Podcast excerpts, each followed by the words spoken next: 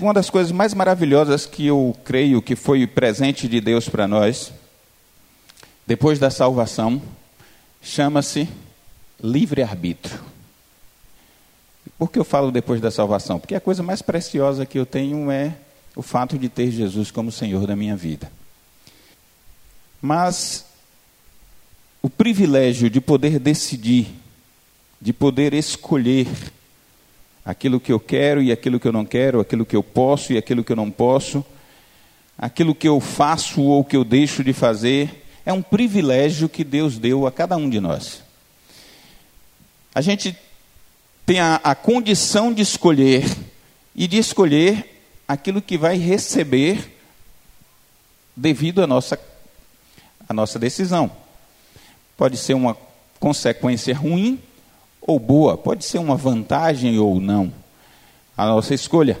É claro que Deus sempre nos dá a opção, Ele sempre deixa que nós façamos a escolha, mas nos dá as opções que nós podemos escolher e ainda muitas vezes recomenda a, a melhor escolha para nós. Ele diz: olha, vá por esse caminho aqui, escolha esse caminho, é a melhor coisa para você.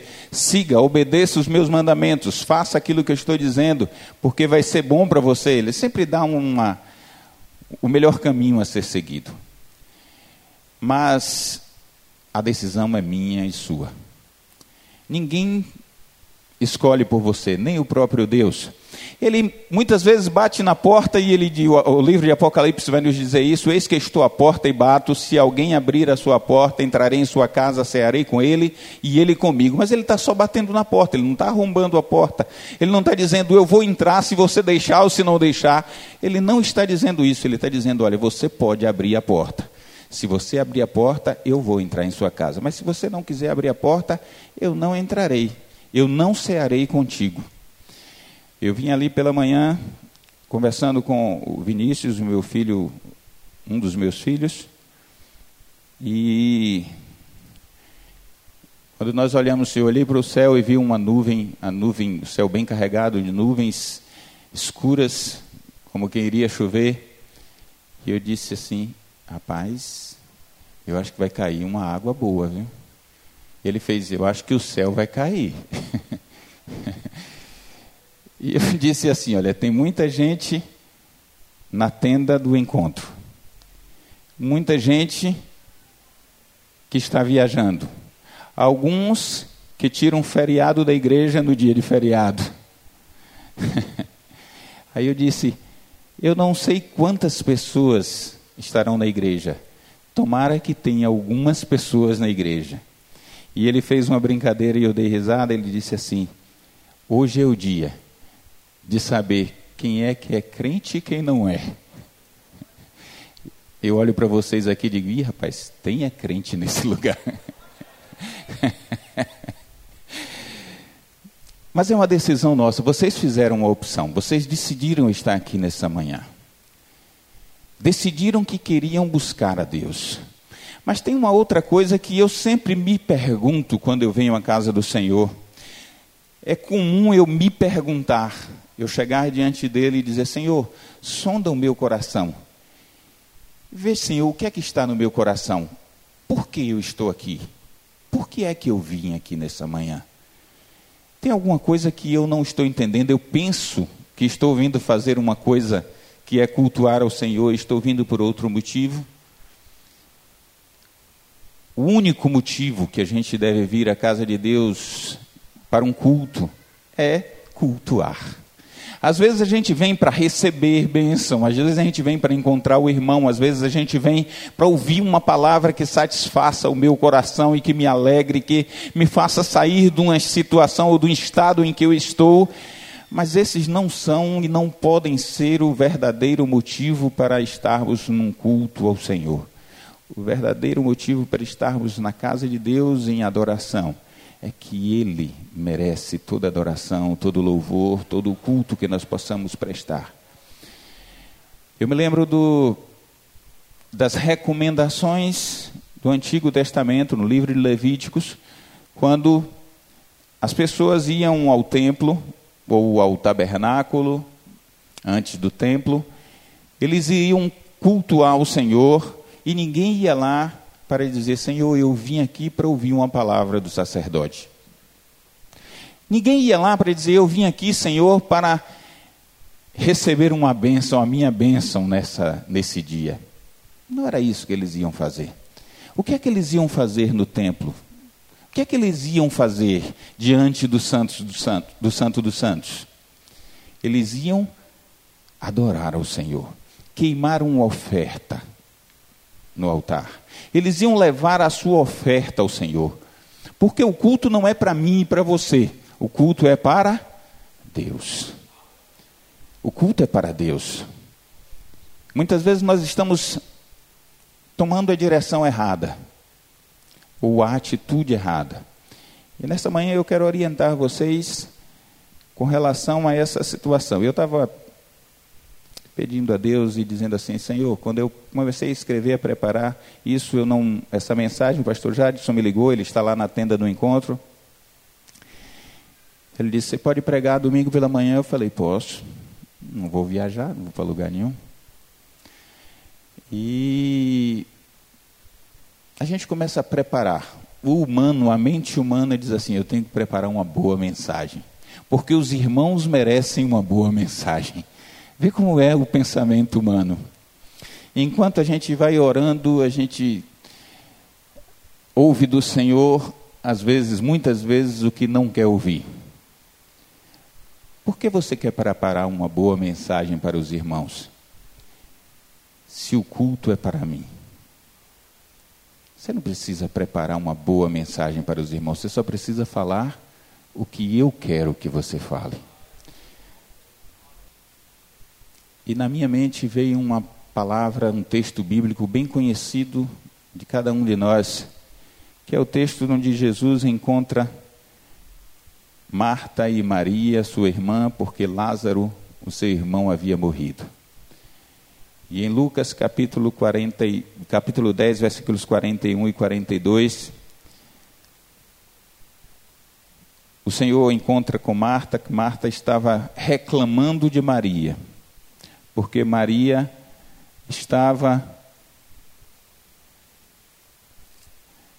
aos pés de Jesus, enquanto ela fazia todas as tarefas de casa para receber os convidados, as pessoas que ali estavam para o funeral de Lázaro. E nos versículos 41 e 42, o texto diz que Jesus falou com ela: Marta, Marta, estás ansiosa e afadigada com muitas coisas, mas uma só é necessária.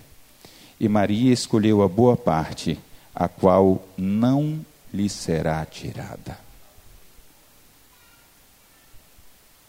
Só uma coisa é necessária. Abaixe a sua cabeça e ore comigo. Senhor,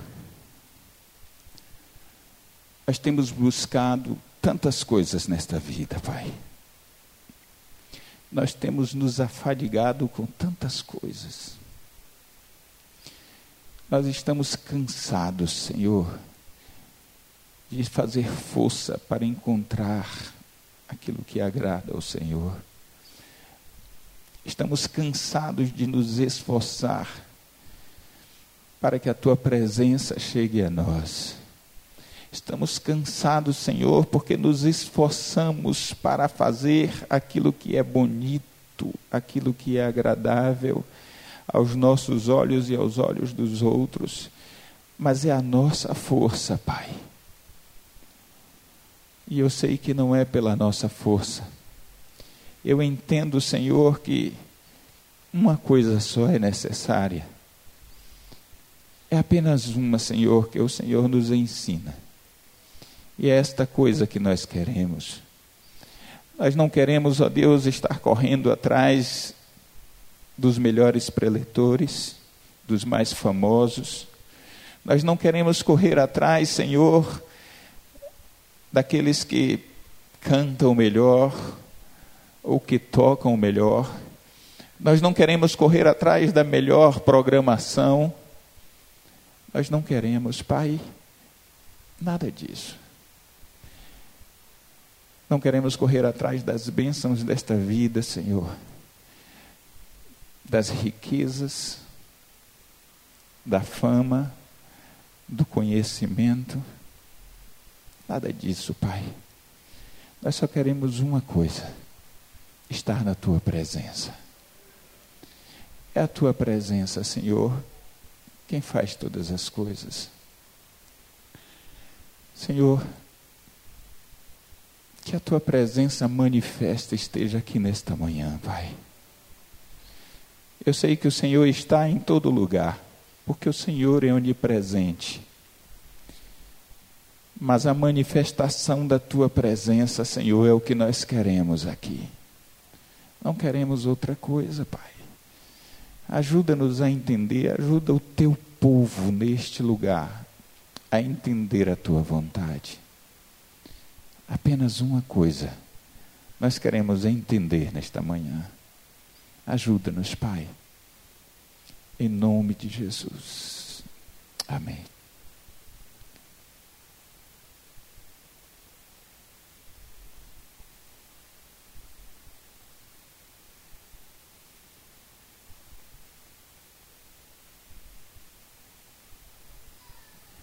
Uma coisa tem movido meu coração há algum tempo. E eu tenho buscado, mas tenho buscado muito. Como diria o apóstolo Paulo, não creio que a tenha alcançado, mas ainda prossigo para o alvo. Que é intimidade com Deus.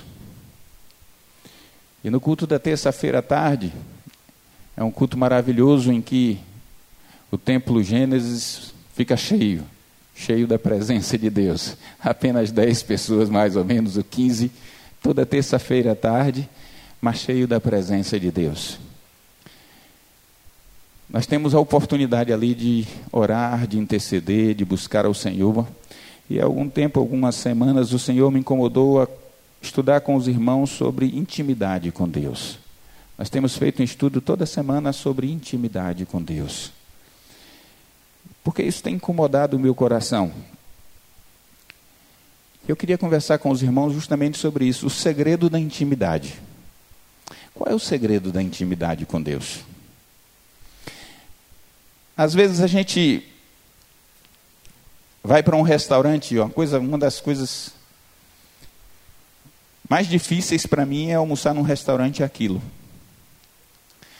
Porque eu passo com o prato e digo, vou comer pouco. Aí eu passo com um prato, boto duas folhinhas de alface, dois pedacinhos de tomate. Aí vou colocando de cada bandeja daquela um pouquinho. Quando eu olho, o prato já está cheio.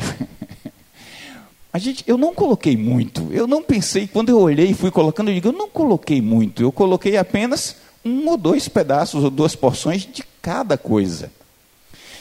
Isso acontece porque muitas vezes nós estamos procurando muitas coisas para nos satisfazer. Tudo bom, Vinha? Tudo, muitas coisas para nos satisfazer. E às vezes uma só coisa é importante. Quando a pastora Josiane viaja, geralmente ela deixa um almoço o mais fácil possível para que os seus quatro homens estejam bem. Ficamos eu e os meninos em casa e a gente normalmente não sai, não prepara comida. Se ela não deixar alguma coisa fácil, vai ter um pouco mais de dificuldade. Então, geralmente, ela prepara duas coisas ou três simples: uma lasanha, uma não, duas lasanhas. geralmente é assim, ou macarronada, um macarrão, uma carbonara, sei lá, uma coisa assim que a gente só faz esquentar. Jogou no forno, esquentou, acabou ou botou no micro-ondas, está pronto. Ou se tiver muito. Cada um faz seu prato, bota no micro-ondas, esquenta, não precisa ninguém nem sujar a panela. Resolveu o problema. Uma só coisa. E isso satisfaz a nossa, a nossa fome. O, o meu filho mais velho, o Andrei, ele. Talvez dos três seja o que mais goste de massa, de macarrão. E aí ele costuma brincar com a mãe e diz assim, quando a mãe viaja, ele diz, ah, meu pai vai cozinhar, a comida esse fim de semana vai ser boa. Porque vai sair massa. Uma coisa só. Mas que satisfaz. Às vezes a gente está buscando quantidade de coisas, mas a gente não, não fica satisfeito porque a gente está buscando muita coisa que não satisfaz. Nós estamos preocupados com um avivamento que talvez. Melhor, não talvez, que eu sei que Deus quer, mas que a gente tem buscado em situações e em coisas que não tem sentido. Me desculpem se eu estou falando em algo que desagrada alguém, no sentido de que eu acho besteira as situações que muitas vezes a gente procura o avivamento. A gente tem buscado em vislumbres da glória de Deus, raiozinhos que aparecem, ao invés de ver a verdadeira luz. O que é que eu quero dizer com isso? Você pode estar com fome, e você pode ir num restaurante ou chegar em sua casa, encontrar uma comida e comer uma, uma comida boa e que ali alimente, que satisfaça a sua, a, o seu apetite, mas que também fortaleça o seu corpo. Que tenha nutrientes, os nutrientes necessários. Ou você pode sair, passar numa lanchonete, comer uns três ou quatro salgados, um pedaço de pão, seja lá o que for, encher a barriga. Na hora vai ficar todo mundo satisfeito, do mesmo jeito. Mas uma delas vai alimentar e a outra não. O que acontece muitas vezes é que nós temos buscado em lanches que o inimigo tem lançado para nós, tem deixado para nós. O que é que eu chamo de lanches que o inimigo tem lançado para nós? Nós temos feito lanches que nos fazem perder o apetite da presença de Deus. Que são essas coisas? Quando você busca satisfação pessoal em um culto, isso é um lanche. Porque você está buscando aquilo que agrada a você. E o que é que agrada mais? Um prato de feijão ou um sanduíche do McDonald's? Para quem gosta. Vou botar do Subway. o mais gostoso provavelmente vai ser o sanduíche.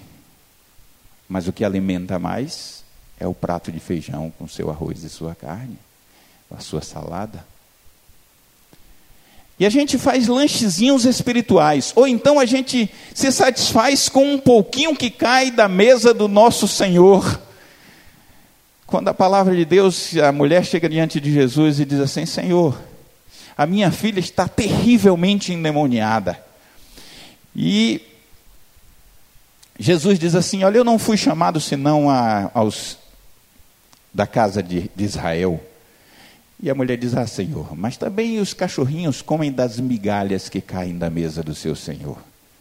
Aquela mulher não conhecia, não era do povo de Deus, não tinha um relacionamento, não tinha se transformado em povo de Deus, e ela se satisfaria apenas com as migalhas que caíam, que cairiam da mesa. Se Jesus dissesse não caiu aí uma migalha, sobrou alguma coisa, ela dizia eu estou satisfeita.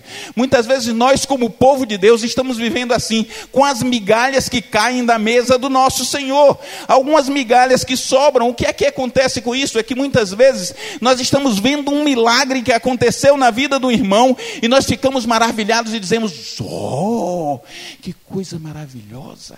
O Senhor Senhor está presente, tem feito maravilhas, porque nós vimos alguma coisa que aconteceu, ou soubemos de alguma coisa que aconteceu na vida do irmão através de um testemunho, e eu não tenho nada contra testemunhos, de um testemunho que foi dito, mas nós mesmos não estamos provando do alimento do Senhor, nós estamos apenas recolhendo as migalhas que caem. Porque não fomos nós que fomos lá e pegamos o alimento e nos alimentamos, mas aí o irmão que provou caiu, sobejou alguma coisa do farelo do pão da vida. E nós pegamos aquilo e dizemos: que maravilhosa é a presença de Deus, apenas as migalhas. Nós temos vivido de migalhas, quando Deus quer nos dar um pão quentinho e fresquinho. Deus quer nos levar à verdadeira padaria para nos alimentar e nós estamos vivendo, vivendo das migalhas que sobram. Quando Jesus encontrou aquela mulher samaritana, ele disse assim: Dá-me de beber desta água. E a mulher disse: Ah, Senhor, eu sou samaritana, o que é que o Senhor vem beber dessa água? Pedir a mim, que sou mulher e além de tudo samaritana. E ele diz assim: Olha, o que, me der, o que der de beber desta água, o que beber desta água tornará a ter sede. Mas aquele que beber da água que eu lhe der, nunca mais terá sede. Muitas vezes nós estamos nos alimentando de lanchinhos e os lanchinhos satisfazem temporariamente. Agradam a nossa alma, mas não, não trazem substância para nossa, o nosso corpo, para a nossa alma, para a nossa vida, para o nosso espírito. Não trazem substância porque são apenas lanches. Não fica para a vida eterna. O verdadeiro alimento, que é o alimento que o Senhor tem para mim e para você, é aquele alimento que você come e você satisfaz de tal maneira que você não tem mais sede, você não tem mais fome, melhor dizendo. É aquela água que você bebe que você não tem mais sede porque você tem a presença, rios de água viva que fluem da sua alma, do seu corpo, da sua vida. O verdadeiro alimento é aquele que você vive tão bem, que você está tão bem sentindo a presença de Deus, que quando você entra nessa casa, que quando você entra nesse lugar, você não precisa que a pastora Geisa chegue lá na frente e diz assim: se curve antes do Senhor. É aquele que quando você entra ali, você sente a presença de Deus que está nesse lugar, o verdadeiro pão da vida que está nesse lugar, o verdadeiro alimento que está aqui. Você sente a gloriosa presença de Deus neste lugar. Então você se lança no chão, você começa a clamar ao Senhor, misericórdia, Senhor, porque eu não sou digno da tua presença. Você começa a clamar ao Senhor, e Senhor, eu preciso da tua misericórdia, do teu poder, eu preciso da minha da tua vida em minha vida. Eu preciso do Senhor, e você começa a chorar na presença de Deus, porque a presença de Deus está nesse lugar. Isso é o verdadeiro alimento. Isto é o alimento que flui para na nossa vida e que flui no ambiente em que nós estamos, porque Deus está presente. O lanchinho é aquele que precisa de que nós fiquemos divulgando. Olha, tem lá, está aqui, vem para cá. Eu lembro de um, uma leitura que eu fiz, e o autor dizia assim: muitas vezes nós estamos vivendo de propaganda como se tivéssemos uma panificadora e a propaganda fosse maravilhosa. A fachada da panificadora é linda e nós fazemos a divulgação tão bem, tão bonita a propaganda, que as pessoas correm para aquela panificadora. E quando eles entram na panificadora, a única coisa que eles acham são farelos de pão que caíram ou pães velhos que ficaram do dia anterior. Por isso nós precisamos de tanta propaganda. E eu fiquei pensando, quando estava lendo a palavra de Deus, ontem ainda o Senhor falou ao meu coração e disse: qual foi a propaganda que Jesus fez? Qual é a divulgação que ele tem feito? Ou que ele tinha feito, melhor dizendo. Jesus saía para o deserto e as multidões o seguiam. Ele precisava anunciar: Eu vou para o deserto, coloca no outdoor. Eu vou, eu não estou nem julgando é, divulgação mesmo, porque acabei de fazer uma. Nós, seres humanos, precisamos ouvir, ter conhecimento das coisas. Mas o que eu estou analisando aqui é: quando a presença de Deus está no lugar, eu preciso saber que existe. Eu não preciso que ninguém me convença pela propaganda.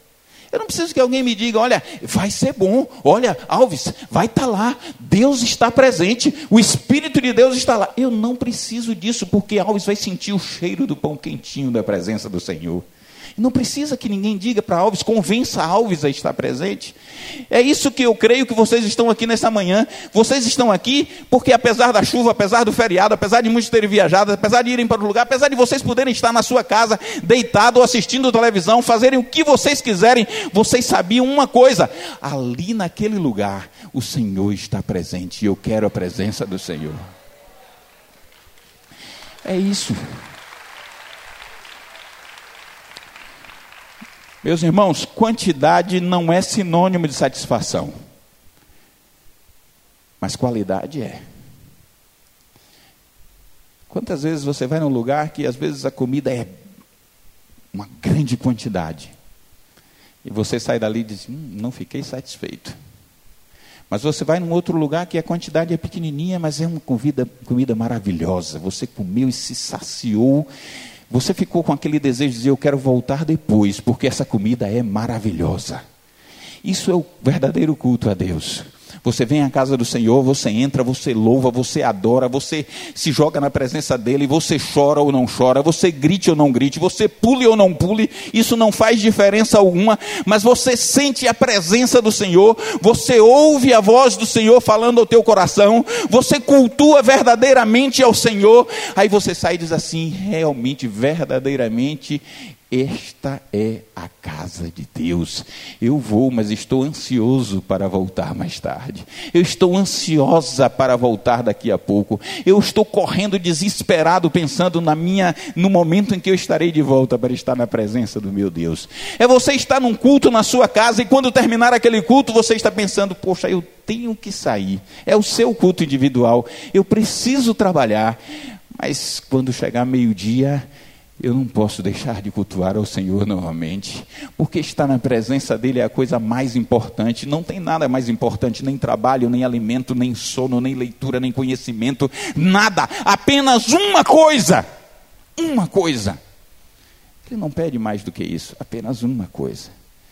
Você não precisa ser o maior pregador da terra, você não precisa ser o maior engenheiro ou coisa que o valha. Você não precisa ter grandes conhecimentos ou ser rico. Você não precisa de nada disso. Deus não está procurando nada disso. Ele apenas uma coisa ele quer: que você esteja aos pés dele, que se curve diante dele e busque a sua presença. É só isso que Deus quer.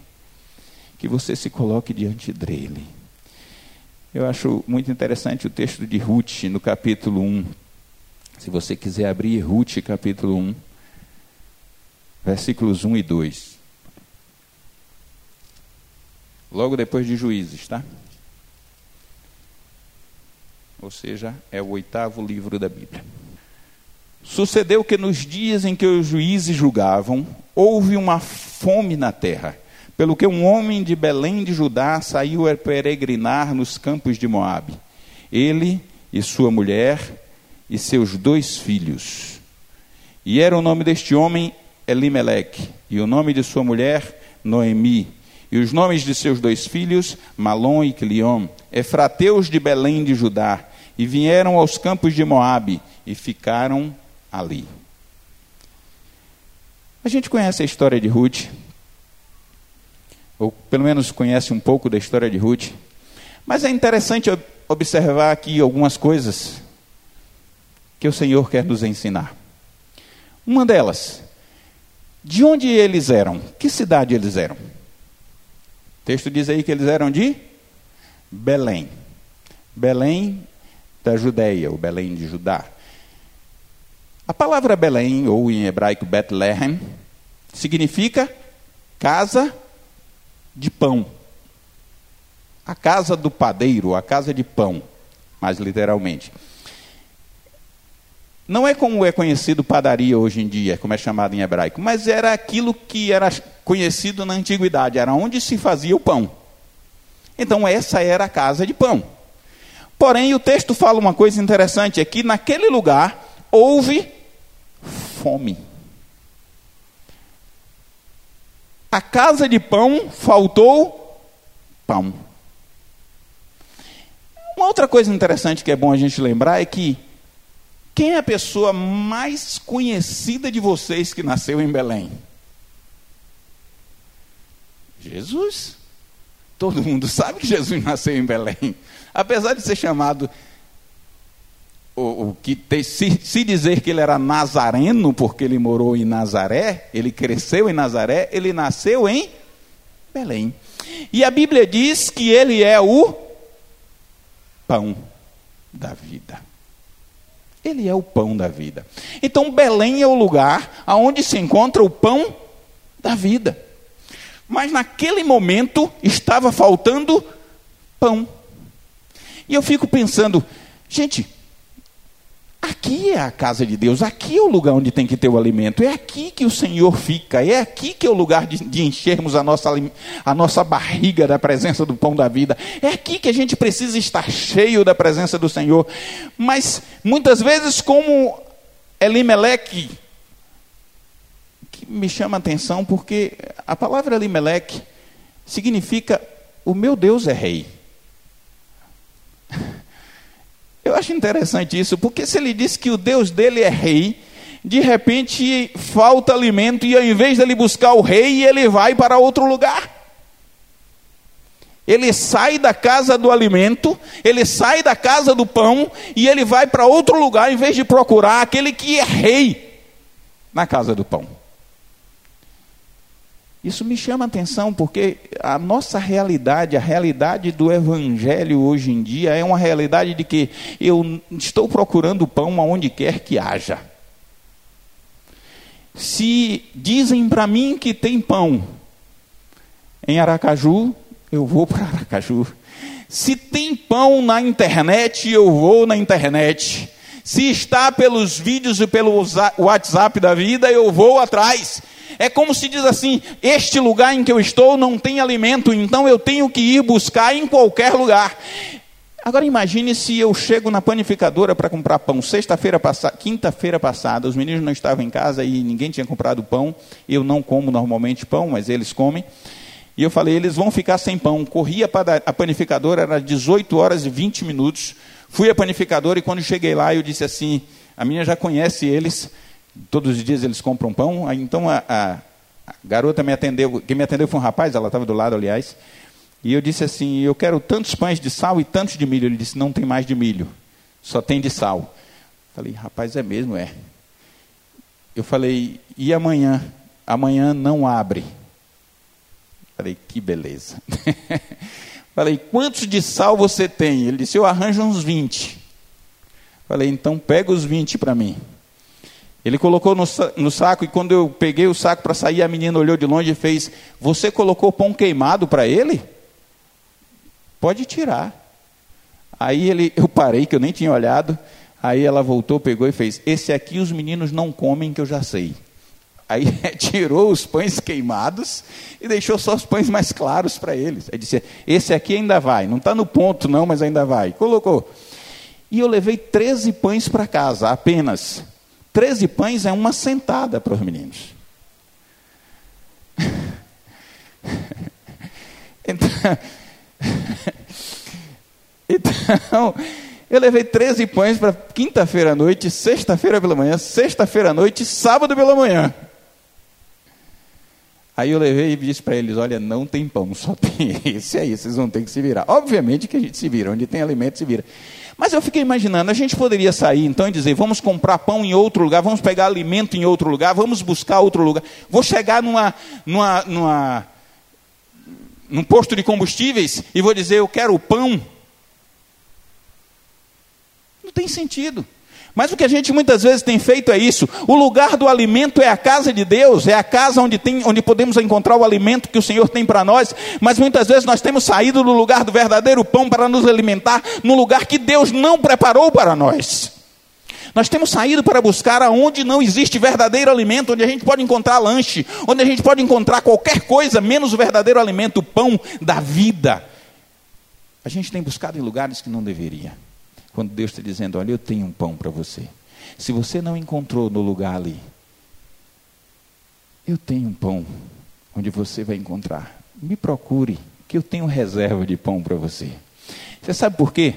Porque quando falta pão e a gente busca verdadeiramente quem tem alimento para nos dar, quem tem alguma coisa para nos dar, surge de onde nós não imaginaríamos. Você lembra do que foi que aconteceu quando Jesus estava no deserto? Ele saiu para o deserto e as multidões o seguiram. E ele parou no deserto e começou a falar para a multidão. E Jesus conversava um pouquinho, não era, não era muito não, mas tinha três dias que Jesus estava pregando para aquela multidão. Eram só três dias e a multidão estava lá. Só de homens a Bíblia diz que tinham cinco mil homens, fora mulheres e crianças. Se a gente contar que cada homem daquele, vamos supor que cada um fosse casado e estivesse com a sua mulher, teríamos dez mil. E judeu não tem pouco filho normalmente, mas se fossem um, seriam quinze mil. Só que judeu normalmente tem no mínimo oito filhos. Vamos dizer que não foi a família toda, nem todas as mulheres estavam lá, mas vamos por baixo, por baixo, dizer que tinham 15 a 20 mil pessoas naquele lugar três dias no deserto ouvindo Jesus. Por que eles estavam lá? Não tinham alimento, não tinham levado dinheiro, não tinha supermercado próximo, não tinha padaria próximo. O que é que eles estavam fazendo ali? Eles estavam tendo verdadeiro alimento, eles estavam ali como Maria, aos pés de Jesus, dizendo: Olha, pode ser que não tenha comida, pode ser que não tenha nada, pode ser que eu nunca saia desse deserto, porque eu não tenha forças para sair daqui, mas uma coisa só eu sei que eu vou encontrar aqui: eu vou encontrar a presença do Senhor. A gente precisa entender isso. Às vezes a gente está buscando satisfação em tanta coisa, mas uma coisa o Senhor quer que a gente busque: a presença dEle. Aquela multidão estava no deserto dizendo: Olha, eu não me importo se tiver alimento ou se não tiver alimento, mas eu quero Jesus. Será que nós estamos dispostos a isso? A deixar tudo de lado e dizer: Eu sacrifico o meu corpo, eu sacrifico as coisas desta vida para ter uma coisa: a presença de Deus em mim, a presença verdadeira e manifesta de Deus em nosso meio. Será que nós estamos dispostos a isso? Aquela multidão estava ali, estava com fome, mas eu vou dizer uma coisa para vocês: quando a, nós buscamos ao Senhor, verdadeiramente, sem interesse, e nós estamos buscando realmente a presença do Senhor, literalmente a presença do Senhor, nos curvamos aos seus pés e esquecemos do mundo, dizemos: Senhor, nós não queremos mais nada, nós podemos estar aqui, como disse os discípulos, podemos construir uma tenda para o Senhor, para Moisés e para Elias, e vamos ficar aqui, não precisamos sair daqui, nós não queremos outro lugar senão a tua presença. Eu vou dizer para vocês uma coisa: não falta alimento para nós, não vai faltar nada para nós, porque naquele momento, mais de 15 mil pessoas, pelo menos, Jesus estava ali sozinho com seus discípulos, apenas cinco pães e alguns peixinhos, diz a palavra de Deus, e ele disse assim: Olha, dai de comer a este povo. E naquele momento, aqueles cinco peixinhos, cinco pães e alguns peixinhos foram multiplicados e todos comeram. E a Bíblia diz que sobejaram sete cestos cheios. Você sabe por que isso? Apenas por uma coisa. Quando nós buscamos o Rei, se você acha que tem falta de alimento, busque o Rei, porque o Rei tem alimento onde parece que não tem. Pode ser que não tenha para você, mas tem para ele. Pode ser que você pense que naquele lugar, ou neste lugar, no lugar onde você está, está faltando alimento. Então busque o rei. Ele vai providenciar alimento porque ele é rei. Elimeleque saiu porque ele achou que não tinha alimento e ele saiu a peregrinar. Peregrinar é sair para um lugar incerto, para um lugar distante para um lugar que ele não conhece, como fez o filho pródigo. Ele saiu sem ter destino. Ele só queria sair pelo mundo para ver se achava a solução para o problema dele. Em vez de buscar onde deveria, foi buscar em lugares distantes e muitas vezes nós temos feito isso. E quando eu falo de sair para lugares distantes e a peregrinar, eu não estou me referindo à peregrinação como Abraão fez. Abraão foi, foi, a Bíblia diz que Abraão foi peregrino. Mas foi peregrino na seguinte condição: ele foi viajar para um lugar distante, mas Abraão sabia aonde ele ia chegar. Você diz assim, mas pastor, a Bíblia diz que Abraão saiu sem saber para onde ia.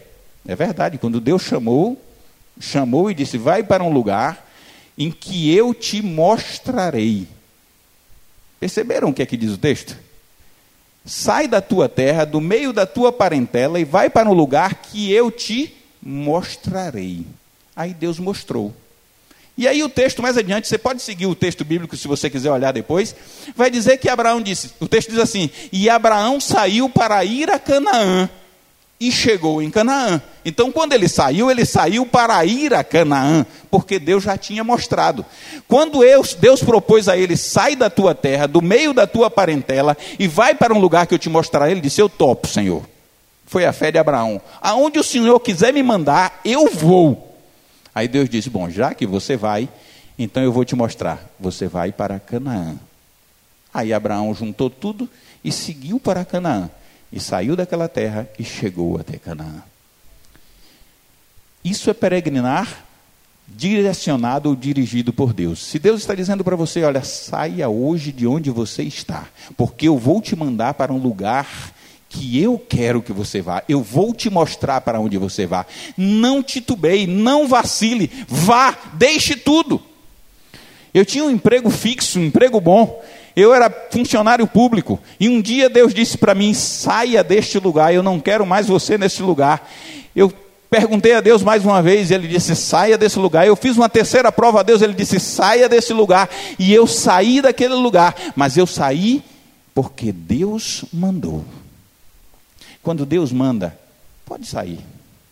Mas se Deus não mandou você sair, é como Elimelex, você sai para um lugar que você não deveria ter ido. Você deveria ter permanecido, ele deveria ter permanecido em Belém, aonde é a terra do pão, mas ele saiu, porque ele não quis ouvir o que Deus tinha para ele. Ele não perguntou a Deus. Deus é o seu rei, mas ele não perguntou a ele. Ele não perguntou a Deus. A terceira coisa que nós vemos nesse texto que é interessante é que eles foram para uma terra chamada Moabe. Moabe vocês sabem quem foi Moab? Moab foi um dos filhos netos de Noé. Por que filho neto? Porque foi um incesto. A filha de Noé, com ele, embebedaram. Vocês lembram que elas embebedaram o pai, tiveram filhos, e um deles foi Moab. Tanto que o nome quer dizer, Moab quer dizer do pai.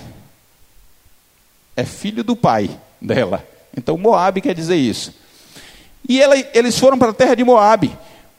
Primeiro que eles foram para um lugar que já começou errado. Começou com um incesto. Foi para um lugar que não deveria. E muitas vezes na busca desenfreada pela bênção do Senhor, muitas vezes pela busca daquilo que nós podemos satisfazer o nosso corpo, a nossa alma, que nós podemos satisfazer o nosso ego, massagear aquilo que agrada a nós, fazer aquilo que agrada ao nosso coração, muitas vezes nós estamos saindo do lugar adequado para ir para o lugar errado para um lugar que já começou errado e nós começamos errado indo para Moabe, quando deveríamos ter ficado em Belém. Quando Jesus foi subir aos céus, quando Jesus morreu, ele disse: Olha, ficai em Jerusalém, até que do alto seja revestido de poder. Jesus quer que queria que ficasse em Jerusalém, não era em outro lugar. Quando a, o Senhor está nos dizendo, nos planta em um lugar, Ele está dizendo: fique aqui até que eu mande você sair. Enquanto eu não mandar você sair, fique. E às vezes a gente está saindo porque a gente não espera em Deus. Abraão não quis esperar. Ouviu a voz de Sara quando ela disse assim: Olha, Deus disse que nós vamos ter uma herança, que você vai ter uma herança, mas você não tem filho. Eu sou velho e você é velha. Então sai, toma aqui a minha serva, produz um filho para nós. Desobedeceu, não esperou. E nós sabemos o problema que tem até hoje. São duas grandes nações, mas são inimigas. Porque ele não esperou. Quando Deus disse: Eu vou te fazer uma grande nação. A gente às vezes não quer ter paciência para esperar o que Deus tem para nós.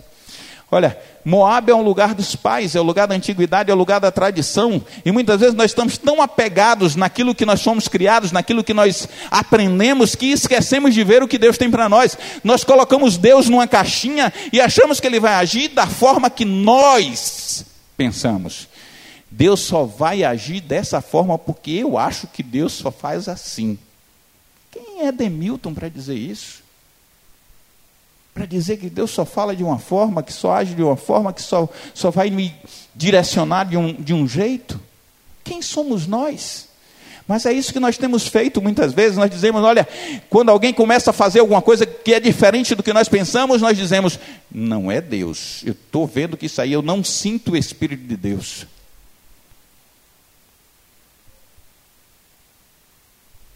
Quem sou eu?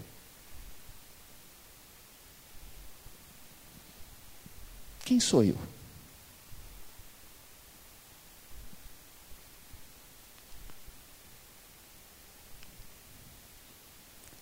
Muitas vezes quem é do meu jeito tende a achar que quem grita muito está na carne.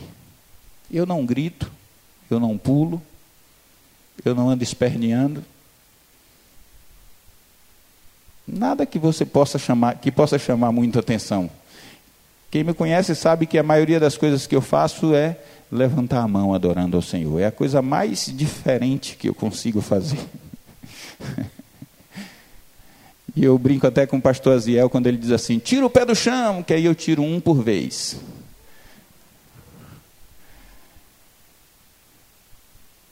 E a tendência de gente no meu estilo é pensar: Está gritando, está na carne. Isso é só expressão da alma. Muitas vezes acontece o contrário. Aquelas pessoas que têm essa característica mais expansiva e que grita, que chora, que se joga no chão e que mela o, chão todo de lágrima e de outras coisas mais, enfim. A gente aí começa a achar, está ali quietinho, não se move, não dá lugar ao espírito, carne pura. Eu lembro que uma certa ocasião, eu estava ali no lugar mais ou menos onde eu fico, e a graça de Deus estava inundando este lugar, e a glória do Senhor tinha inundado esse lugar, e o ministério do louvor estava, como sempre, como é comum, está tomado pelo Espírito de Deus e foi direcionando o louvor, mas estava um, uma coisa tão boa na glória, na presença do Senhor, e a única coisa que eu conseguia fazer era isso aqui.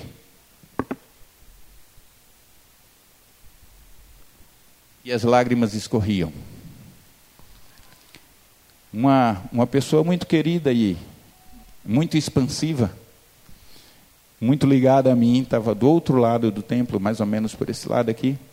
E ela me viu de lá, onde eu estava, e ela olhou de lá e disse com um mover tão grande, que tinha gente pulando, tinha gente falando em línguas, tinha um bocado de coisa. E ela, ela eu estou falando porque ela me contou, tá? Ela olhou do outro lado e fez com um mover tão grande, que insensibilidade espiritual. Eu só soube por uma coisa interessante, que ela é muito minha amiga. E aí ela chegou depois do culto, ela encostou e disse: Como é que num mover daquele você está quieto, parado, parecendo uma estátua? aí eu dei risada, olhei para ela e disse assim: Talvez esse tenha, o dia em, tenha sido o dia em muitos anos que eu tenha estado que eu tenha sentido tão profundamente a presença de Deus. E por isso eu estava daquele jeito. Às vezes a gente tende a julgar as pessoas. Quando Deus está querendo falar para nós, nós estamos na tradição. Tem que ser do meu jeito, tem que ser da minha forma, tem que ser da forma que eu entendo que Deus fala. Deus fala nos trovões, Deus fala no silêncio. Onde é que Deus fala? Deus falou no meio dos trovões para Moisés? Falou. Deus falou na brisa suave? Falou. Deus fala como Ele quer, do jeito que Ele quer. Cabe a nós buscar a presença dEle. Buscar a presença dEle. Agora, quando nós saímos da casa onde tem alimento para buscar em qualquer lugar, nós podemos parar em Moab. Moab sabe o que é? Moab é casa onde casamentos são, é lugar onde casamentos são destruídos. Lembra o que foi que aconteceu? Elimelec morreu. Noemi ficou só. É onde famílias são destruídas, morreram Malion e Quilion, morreram os filhos, a família foi destruída. É onde a autoimagem, a identidade da pessoa é destruída. Logo quando terminou tudo ali, Noemi chamou as suas noras e disse: Olha, eu vou voltar para a minha terra, eu não tenho mais esperança, eu não tenho nada. Quando ela chegou na sua terra em Belém, ela disse: Não me chamem mais de Noemi, mas me chamem de Mara, que quer dizer amarga, porque eu não tenho mais nada, a minha vida é uma amargura completa. Por quê? Porque estava lá em Moab. Se ela estivesse em Belém, ela tinha o verdadeiro alimento e ela não tinha necessidade disso. Quando a gente sai para procurar alimento em qualquer lugar, a gente pode comer qualquer porcaria. Eu posso, algumas vezes, eu sou uma pessoa muito, muito nojenta para comer. Eu tenho, se alguém pegar num pão e me der, eu não como. Eu tenho que pegar eu mesmo meu pão. Não pegue no pão para me dar, não. Se você me convidar para ir para sua casa, não pegue na comida na hora assim. Eu sei que preparou com a mão, eu sei disso. Eu sei que, por exemplo, se você vai chupar uma fruta em algum lugar e alguém descascou aquela manga, ela não descascou de luvas, ela descascou de mão. E cortou e botou ali os pedaços. Eu vou comer, eu sei disso. Eu tenho consciência, plena consciência disso. Mas se eu chego no lugar e alguém chega e pega alguma coisa assim com a mão e me entregou, eu já não como. É uma coisa minha, é um trauma que eu preciso curar. Eu não como. Então, eu sou muito nojento muito nojento assim nessas coisas. Mas eu vou dizer uma coisa para vocês. Quando nós não não estamos, eu fui falar do meu nojento, acaba passando. Esse negócio de nojento é um problema. Quando nós não estamos verdadeiramente, vou seguir adiante. Quando nós não estamos procurando verdadeiramente a presença de Deus, muitas vezes nós estamos nos satisfazendo com coisas com bobagens que vão, são entregues para nós. Nós nos prendemos a bobagem e esquecemos de, e deixamos de receber o alimento que o Senhor tem para nós. Noemi, nesse momento em que a coisa estava desesperada para ela, que ela estava ela e suas noras, a coisa estava ruim, já tinha morrido o marido, os dois filhos, estava ela e suas noras, ela tinha despedido as noras, as noras, uma delas foi e a outra não quis ir, que foi Ruth. Ela ouviu um boato. Ela ouviu um boato que dizia: que Deus visitara o seu povo e tinha lhe dado pão. Lá em Belém, Deus tinha dado pão novamente. Aonde ele, de onde eles tinham saído, Deus tinha mandado alimento para aquele lugar. Foi apenas um boato. E ela ouviu aquilo ali. Eu quero dizer para vocês uma coisa, meus irmãos. Deus está dizendo para cada um de nós hoje aqui: Eu tenho pão para você. Eu tenho pão para a tua vida eu tenho o verdadeiro alimento que você precisa. Você não precisa sair procurando em outros lugares. Você não precisa procurar em qualquer lugar e encontrar qualquer coisa. E o que eu ia dizer é exatamente isso, porque quando a gente sai de um lugar onde a gente conhece, você está na sua casa, você sabe quem preparou, você conhece que a pessoa sabe que prepara com cuidado o seu alimento, é uma coisa. Mas quando você vai para um restaurante, quando você vai para uma lanchonete, você vai comer aquilo ali, você não sabe quem preparou e o que você vai comer. Você pode comer muita porcaria pensando que é coisa boa. Mas Deus está dizendo: olha, eu tenho um verdadeiro alimento bom, saudável para a tua vida, bom e saudável para a tua vida. Eu tenho um verdadeiro alimento, basta que você venha e faça a única coisa que eu peço de você: esteja na minha presença. Esteja na minha presença, porque eu tenho pão para você. E quando nós sabemos que tem o um verdadeiro pão ali naquele lugar, não precisa de nada. Eu sonho eu sonho e creio que um dia verei em que neste lugar, eu falo para os irmãos naquele lugar na terça-feira, porque eu creio que ela, eu vou dizer, desculpem, não é, não é, não é orgulho, não é presunção, mas eu creio que Deus se manifesta normalmente a partir de pequenos grupos. Se é na tua casa, se é junto com a tua célula, se é num grupo de, de poucas pessoas que estão reunidos para orar, eu penso assim. Eu posso até estar errado, mas eu penso assim pelo, pelo que eu tenho visto durante toda essa minha vida aos pés do Senhor e de tudo que eu li, e, vi, e experiências que eu vi, e eu falo para os irmãos: vai chegar o dia em que eu vou chegar na terça-feira à tarde aqui. O culto começa às 15 horas antes das 15 horas, às 14, às 14h30, vai ter um bocado de gente naquele lugar, de joelhos, orando e chorando na presença do Senhor. E eu não precisarei dizer sobre o que nós vamos orar, nem qual o pedido que nós temos para orar, nem sobre a palavra que vai ser dita, porque o Senhor vai falar ao coração de cada um. Vai chegar um momento em que nós vamos estar na presença de Deus e que não precisa de mais ninguém para interceder, para trazer para nós e dirigir ao culto ao Senhor, porque o culto verdadeiro que vem da nossa alma, do nosso espírito, será dirigido pelo Espírito de Deus e nós estaremos cultuando a Deus sem necessidade alguma que alguém nos diga o que fazer, porque nós já saberemos o que fazer, guiados pelo Espírito de Deus. Eu creio nisso e eu espero ver isso. Deus diz apenas uma coisa. Maria descobriu o segredo da intimidade. Uma coisa apenas: está na presença de Deus. É só isso. Está na presença dEle. Esse é o segredo. Maria deixou tudo para estar aos pés de Jesus.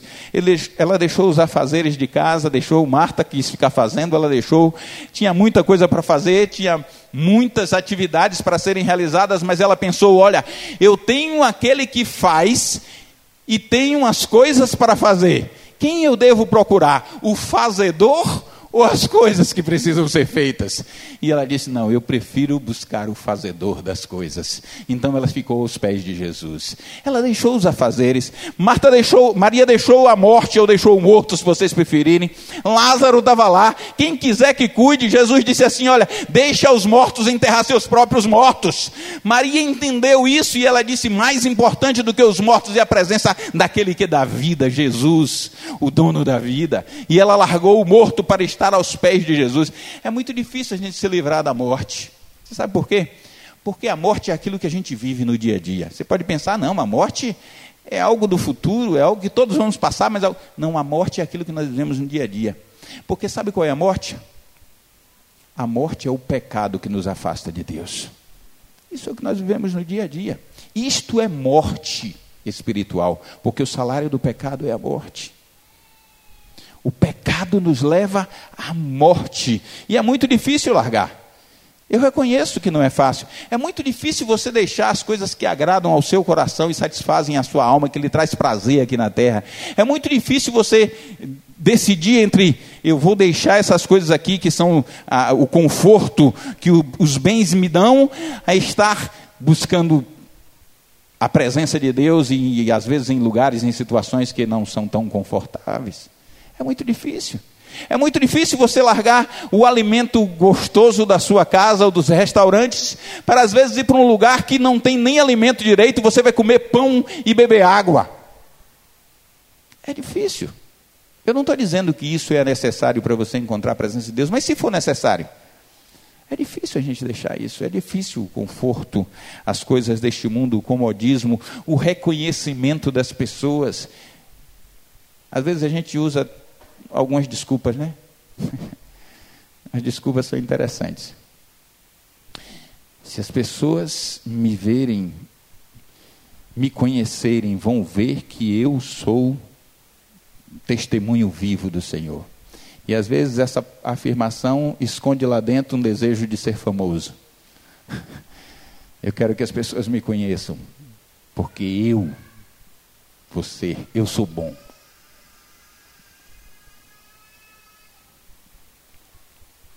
A maior besteira que a gente pode pensar é em querer riqueza ou fama. Essas coisas passam. E a gente pode ouvir aquilo que o Senhor disse para aquele homem rico: Louco, esta noite pedirão a tua alma e que tens preparado para quem será? Uma coisa só eu quero de você: que você esteja aos meus pés.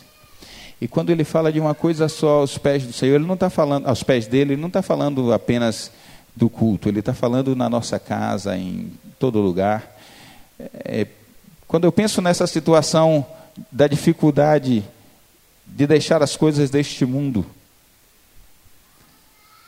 para buscar ao Senhor, os prazeres deste mundo, só me lembra da palavra do apóstolo Tiago, que, do apóstolo Paulo, que diz assim: Quem me livrará do corpo dessa morte? Quem me livrará do corpo dessa morte? O Senhor quer nos livrar do corpo dessa morte, nos trazer vida em Cristo Jesus, aos pés de Jesus. Davi descobriu o segredo do, da intimidade com Deus. Davi descobriu, e no Salmo 27, pode abrir a sua Bíblia, Salmo 27, versículo 4.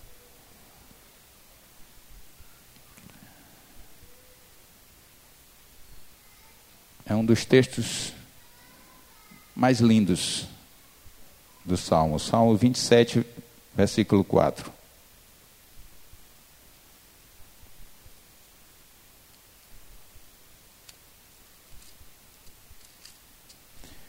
Davi vai dizer assim: O Senhor, ou perdão, versículo 4. Uma coisa pedi ao Senhor e a buscarei, que possa morar na casa do Senhor todos os dias da minha vida, para contemplar a formosura do Senhor e aprender no seu santo templo.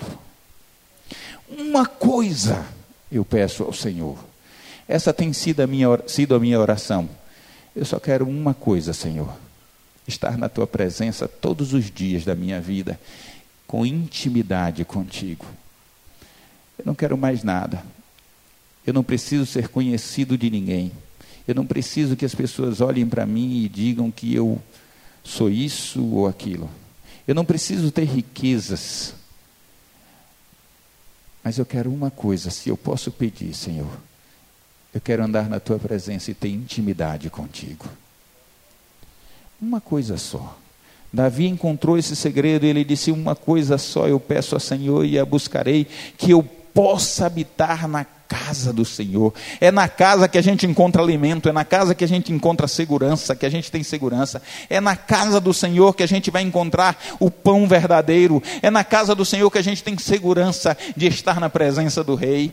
É na casa do Senhor. Ele disse que eu possa estar na tua, na tua casa todos os dias, morar na tua casa todos os dias da minha vida, para contemplar a formosura do Senhor, de ver a face do Senhor. Ver a face do Senhor é justamente o meu maior pedido, intimidade. Só vê a face de Deus quem tem intimidade.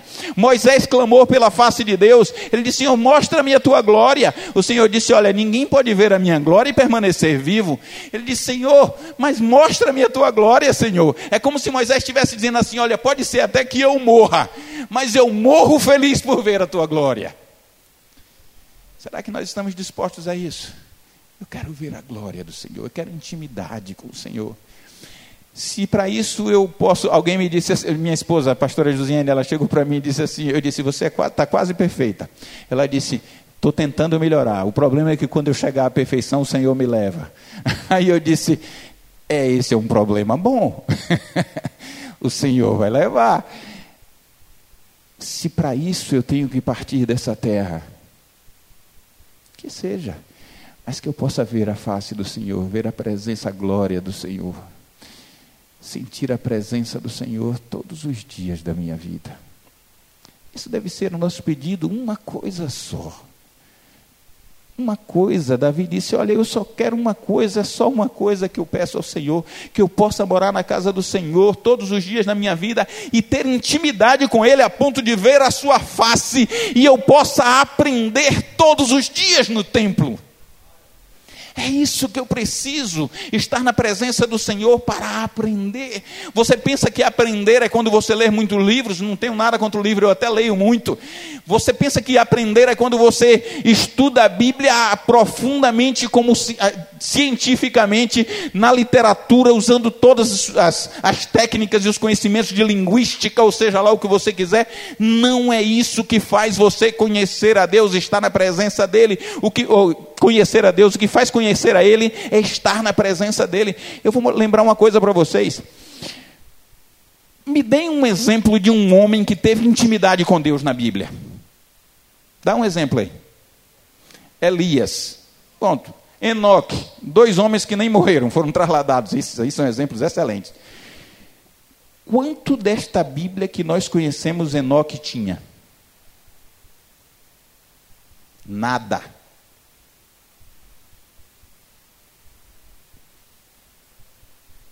Eu estou dizendo para vocês que ler a Bíblia é ruim? Não. Eu estou dizendo para você que se você ler a Bíblia apenas para ter conhecimento e não para estar na presença de Deus, não faz diferença. Você precisa da presença de Deus com você. Você precisa estar na presença dEle. Você precisa dizer: Olha, eu só quero uma coisa, estar na tua presença para ser ensinado por ti. É por isso que o profeta disse que haveria dias e haveria tempo em que ninguém precisaria ensinar a ninguém, porque o próprio Deus estaria ensinando. Agora, ele só ensina quando a gente está na presença dele.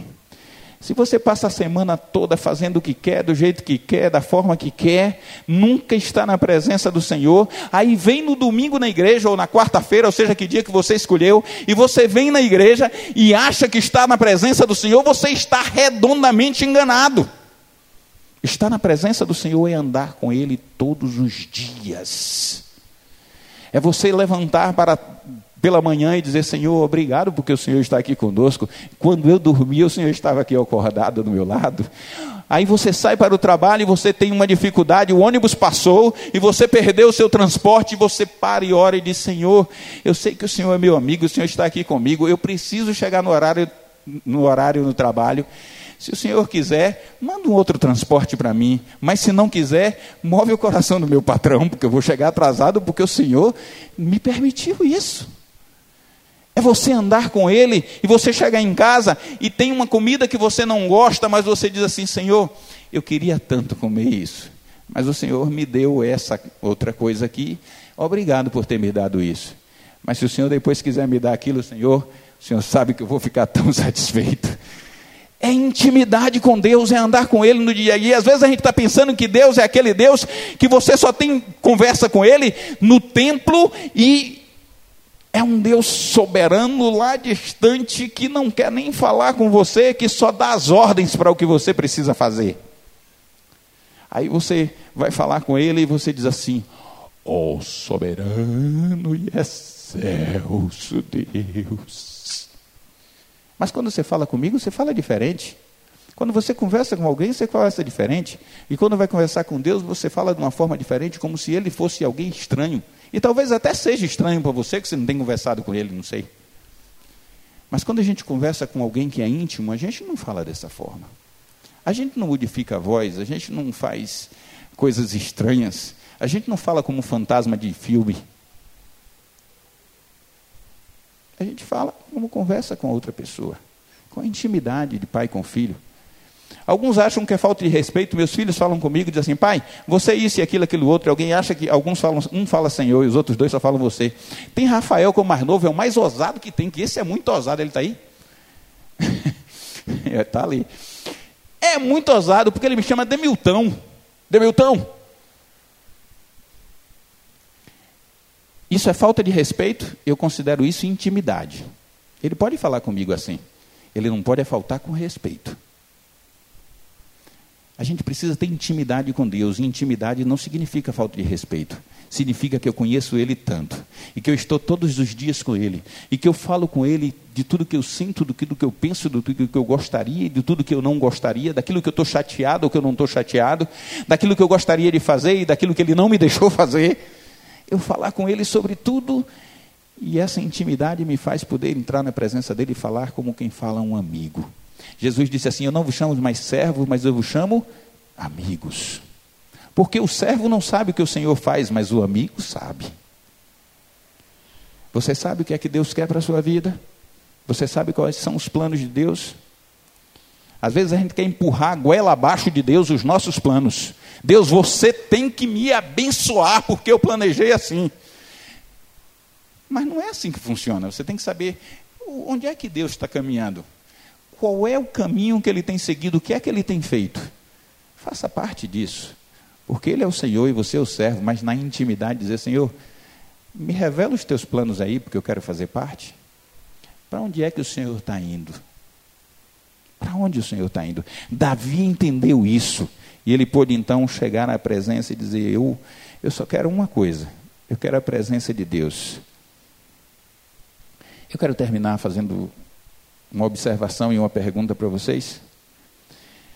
Jesus, lá no capítulo 16 de Mateus, ele disse assim: perguntou para os discípulos: Quem dizem os filhos ser o filho do homem? E os discípulos responderam: Uns dizem Elias, outros Jeremias, outros João, ou alguns dos profetas. E Jesus virou para eles: E vocês? Quem vocês dizem que eu sou? Quem eu sou para vocês? Essa pergunta é a que Deus está fazendo para você nessa manhã. Quem eu sou para você? Eu sou alguém distante que você ouviu falar, que sabe das experiências e ouviu falar do meu poder. É alguém que você leu as histórias na Bíblia ou que ouviu pregações? Ou é alguém que tem relacionamento comigo, como um pai um filho, um amigo? A Bíblia diz que Moisés falava com Deus, que Deus falava com Moisés como quem fala a um amigo. É o que Deus quer. Quem é Deus para você? A pergunta que ele faz hoje é: quem eu sou para você?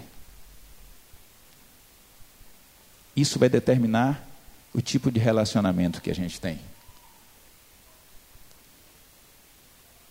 Se você me considera o seu amigo, o seu pai, nós vamos ter um relacionamento de amigo, de pai. Se você me considera o Deus Todo-Poderoso que está nos céus, eu vou ter um relacionamento com você de Deus Todo-Poderoso para fraco aqui na terra apenas. Se você me considera que eu sou apenas o Deus provedor, eu vou ser aquele que traz o alimento para você todos os dias, mas eu não preciso me relacionar com você. Quem eu sou para você vai determinar que relacionamento eu tenho contigo. A pergunta é: quem, quem é Deus para você? A gente precisa se aproximar de Deus. E a gente às vezes fica com medo do diabo, ao invés de chegar-se a Deus. Muitas vezes nas nossas igrejas a gente fala mais, em, em, tem situações na nossa vida, melhor dizendo, que a gente fala mais do diabo do que de Deus. Repreende o diabo, vai fazer uma batalha espiritual, é é, é, vai fazer uma oração, é batalha espiritual contra o diabo. E eu fico agoniado, me perdoe, irmão, se você faz isso, mas é uma, um pensamento meu e eu quero trazer como orientação para você. Orientação é falar com Deus e não com o diabo. Oração, melhor dizendo, é falar com Deus e não com o diabo. Às vezes a gente está fazendo oração e diz assim: Senhor, o Senhor é o Deus da minha vida, eu oro ao Senhor porque o Senhor é o Deus Todo-Poderoso, então diabo sai da minha frente. Você está orando a Deus ou o diabo? Às vezes a gente está misturando as coisas e a gente fica tão preocupado com o diabo. Quando o apóstolo Tiago vai dizer assim: sujeitai-vos, pois, a Deus, resisti ao diabo e ele fugirá de vós. O segredo para vencer o inimigo é estar na presença de Deus. Você está na presença de Deus, a presença poderosa de Deus, o inimigo não pode resistir. Aí ele vai fugir da sua presença porque Deus está contigo e maior o que está conosco do que o que está no mundo. Davi descobriu, Maria descobriu, Moisés descobriu, Abraão descobriu, Paulo descobriu, Pedro descobriu, todos descobriram o que Jesus anunciou ao mundo para mim e para você. Buscai primeiro o reino de Deus. Primeira coisa, a presença do Senhor. A única coisa, a presença do Senhor. Só tem uma coisa que importa: a presença de Deus. O resto, desculpa a expressão, é resto. Só uma coisa vale a pena: a presença de Deus. Adquirir intimidade com Ele.